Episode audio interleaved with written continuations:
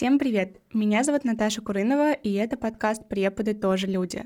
Преподавание – обширная сфера, которая в последнее время обесценивается. Преподаватели нуждаются в поддержке точно так же, как и любые другие специалисты. Поэтому подкаст «Преподы тоже люди» как раз про то, что преподавание английский язык – это не скучно и нудно, а интересно и познавательно. Что можно работать и достигать поставленных целей в любом возрасте, что при желании развиваться и учиться все обязательно получится. Я думаю, что многие мои коллеги сталкивались с ситуациями, когда в работе на себя или в своем бизнесе необходима юридическая помощь. И нет, я не только про ситуации, когда на вас кто-то в суд подает, а про те ситуации, когда вы обращаетесь к юристу, чтобы более грамотно и профессионально организовать свою рабочую деятельность.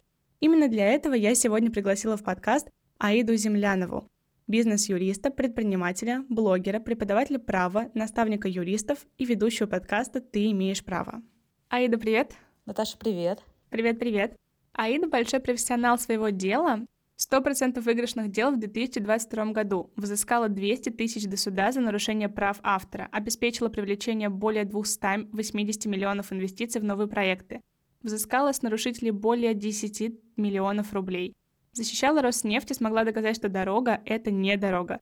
Профессиональный стаж 14 лет, 7 лет правовая защита интеллектуальной собственности — доверители, крупные блогеры и бренды.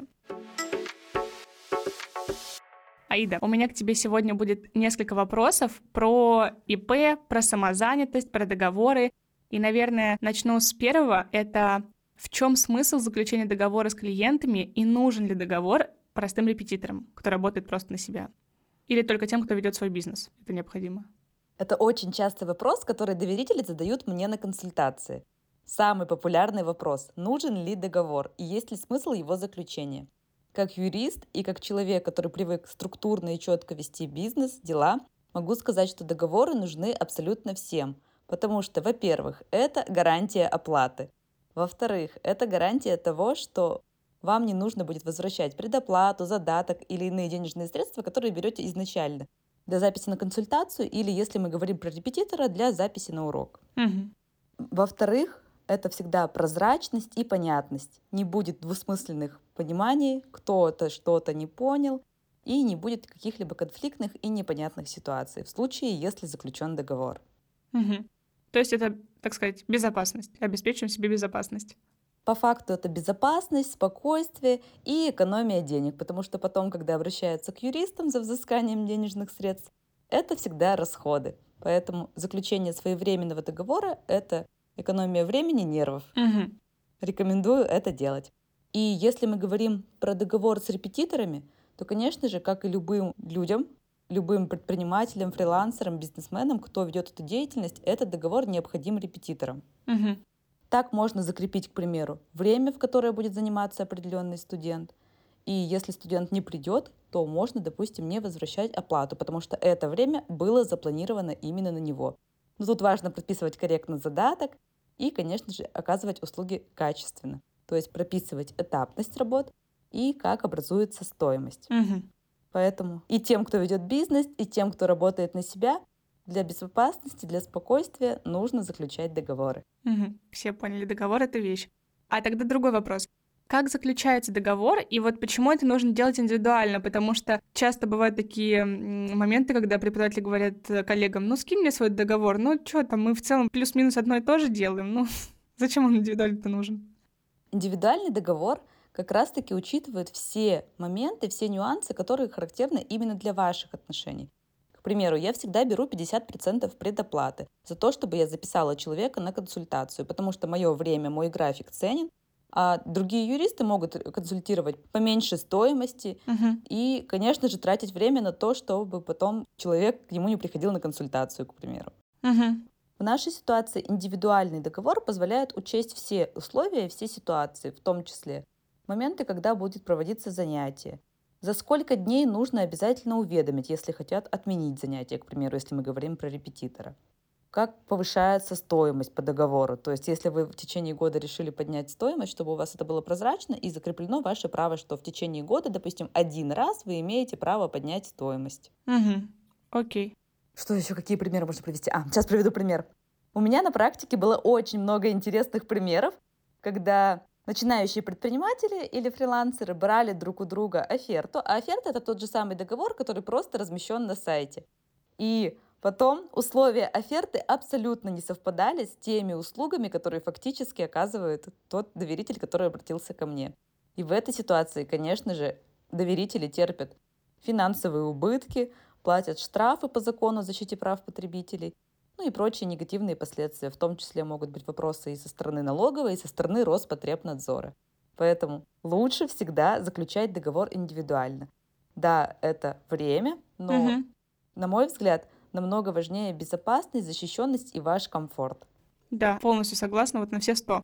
А если мы говорим про статус, если преподаватель, там, репетитор, да, работает на себя, а заключает договор, это повышает его лояльность и уровень в глазах родителей, как специалиста? Я, как юрист, всегда обращаю внимание на то, какие договоры у того или иного специалиста.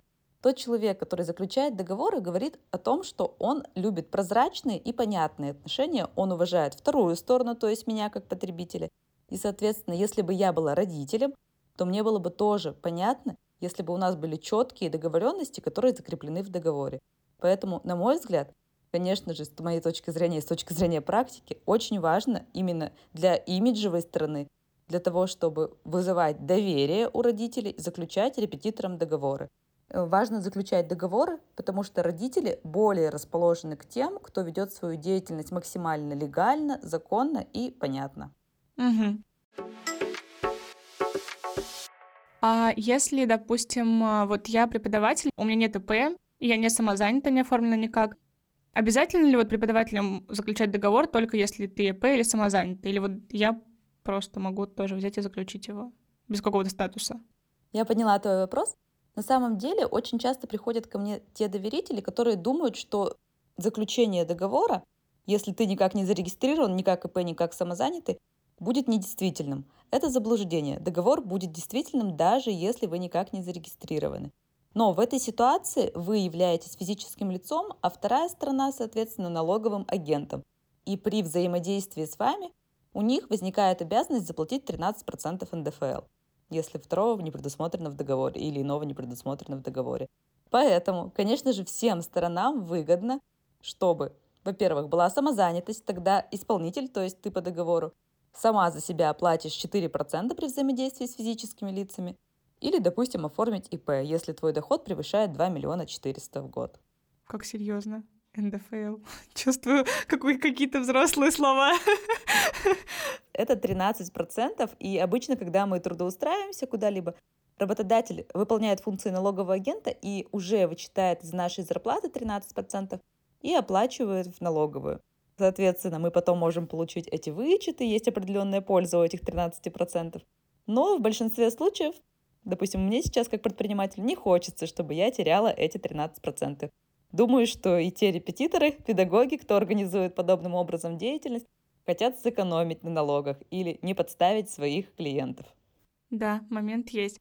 А вообще в репетитору вот по поводу самозанятости нужно ли ее оформлять? Это проще оформить самозанятость для репетитора? Оформить самозанятость проще, чем ИП. Почему? Потому что, во-первых, все можно оформить через приложение «Мой налог». Я рекомендую пользоваться именно этим приложением, потому что если регистрироваться через банки, это немного сложнее сама процедура, и если вам перечислить не на ту карту, не произойдет автоматического зачисления. А через «Мой налог» регистрация занимает меньше пяти минут, все понятно и интуитивно. Я могу поделиться с твоими слушателями чек-листом по регистрации самозанятости, чтобы было понятно, доступно и максимально информативно. Я объясняю так, что понимает даже ребенок, то есть со всеми схемами, со всеми необходимыми скринами. Да, было бы классно. Я думаю, мы только за всех. Да, дорогие слушатели, а, чек-лист а, Аиды я прикреплю в своем телеграм-канале, а ссылка на него будет в описании к этому выпуску. Соответственно, если вы планируете больший доход, чем 2 миллиона 400 тысяч в год, то для вас выгоднее, конечно же, быть индивидуальным предпринимателем. И с точки зрения закона это абсолютно логично. Или, если вы планируете проводить онлайн обучение и уже запускать какие-то масштабные курсы, то скажу вам по секрету, что ИП на патенте, если при доходе от 10 миллионов рублей в год, намного выгоднее, чем самозанятость с точки зрения оплаты налогов. То есть налогов мы платим гораздо меньше, если оформили ИП на патенте. Угу, окей. А в чем могут быть плюсы и минусы самозанятости? Потому что я вот опять же таки повторюсь, я не ИП, я не, я не самозанята, я пока вообще никто. И я в целом сейчас думаю о самозанятости. Хотелось бы тоже вот узнать, в чем плюсы и минусы такого формата. Плюсы самозанятости в том, что вы можете не опасаться проверок налоговой, или если вам попался недоброжелательный клиент, который говорит, я пожалуюсь на вас в налоговую, в этой ситуации вы не можете уже бояться, у вас все прозрачно и максимально корректно. Во-вторых, это честные и прозрачные отношения с вашими клиентами. Вы выставляете чек за каждую услугу, и у каждого из вас возникает ощущение уверенности. То есть вы уверены в том, что у вас все законно. И со второй стороны, ваш ученик или его родитель уверен в том, кому он отдает деньги. Например, при первой записи, когда вы переводите деньги к незнакомому лицу, немножечко недоверчиво в этот момент становится каждому. А тут вы прислали ему чек, и все понятно, и он уже знает, как вас зовут, какой у вас ИНН, то есть это такая степень определенное доверие.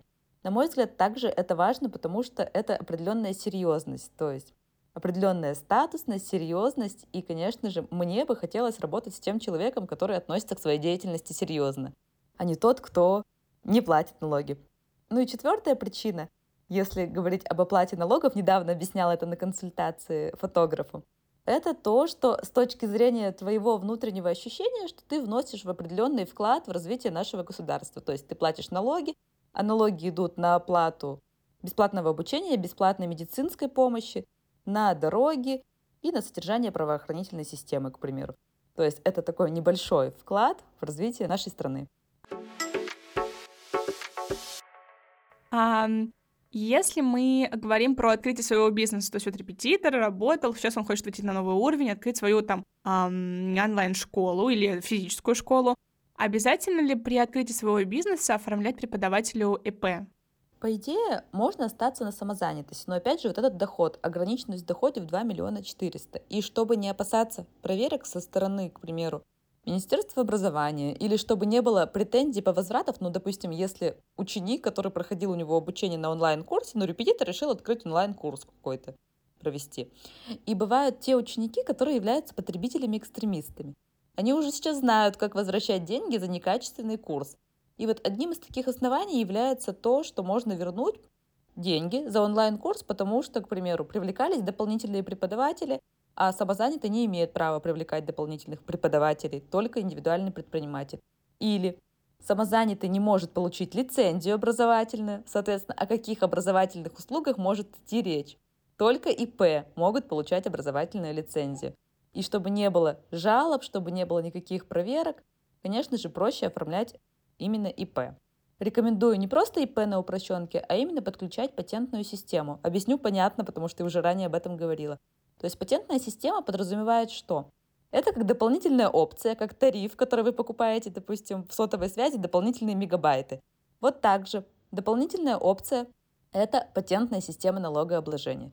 То есть по общему правилу, допустим, как правило, у меня доверители на упрощенной системе платят 6 или 7% налогов со всей суммы, которая им приходит. Но когда они подключают патентную систему, то с 10 миллионов вместо 600 тысяч рублей они платят сумму меньше, чем 100 тысяч рублей. Это как раз-таки выгодная инвестиция с точки зрения налогов. Но для этого обязательно корректно оформлять оферту на сайте. Тут сразу же возникают нужные моменты, которые стоит учесть при проведении онлайн-курсов. Защитить его от копирования и прочие важные моменты. Окей, спасибо большое. И, наверное, последний вопрос. Если педагог организует какие-то выездные проекты а, для детей, допустим, выездной лагерь, потому что у меня был опыт работы, когда мы проводили с коллегой лагеря детские, но мы проводили городские лагеря. А, но потом в какой-то момент мы сначала задумались еще о том, что а почему бы не вывозить детей там за город, допустим, а, на английский лагерь. Нужно ли в таком случае тоже заключать договор с родителями? То есть обязательно ли это? Я рекомендую заключать, потому что вы в такой ситуации, по сути дела, несете ответственность за жизнь и здоровье детей. Также вы можете себя обезопасить на случай того, если у какого-то ребенка аллергия. Или, допустим, сразу же предусмотреть какие-то моменты, связанные с тем, что дети должны, допустим, соблюдать режим, дети должны слушаться в этой части. И, конечно же, чтобы потом не было перекладывания ответственности на вас, договор — это гарант вашей безопасности. У меня лично был случай, когда девушка не была зарегистрирована ни как ИП, ни как самозанятый, и на нее пожаловался конкурент для того, чтобы устранить ее. И в итоге мы ходили в налоговую, потому что там большие штрафные санкции. То есть изначально там можно около 40 тысяч рублей, плюс еще процент в зависимости от дохода. То есть можно получить очень большой штраф от налоговой. Мы на первый раз отделались штрафом в 2000 рублей в налоговой. Но, конечно же, не могу гарантировать, что это будет однозначно во всех случаях. На юриста притратиться придется в любом случае.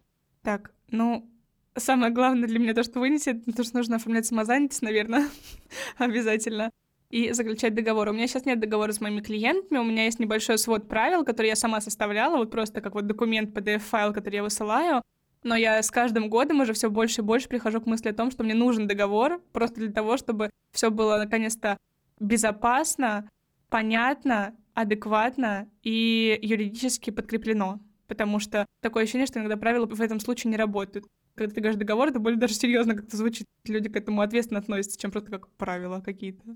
Ты абсолютно права. Договор всегда дисциплинирует и призывает вторую сторону исполнять обязательства. Вот именно твой свод правил можно перенести в понятную форму договора. Я всегда делаю максимально понятную, максимально простую форму договора для того, чтобы он помогал в работе, а не усложнял тебе деятельность, к примеру, или кому-либо из моих доверителей. Отлично. Стоимость договора у меня 14 900 рублей. Но эта услуга включает в себя также консультацию, на которой я подробно объясняю, что, зачем, почему мы делаем, как мы закрепляем.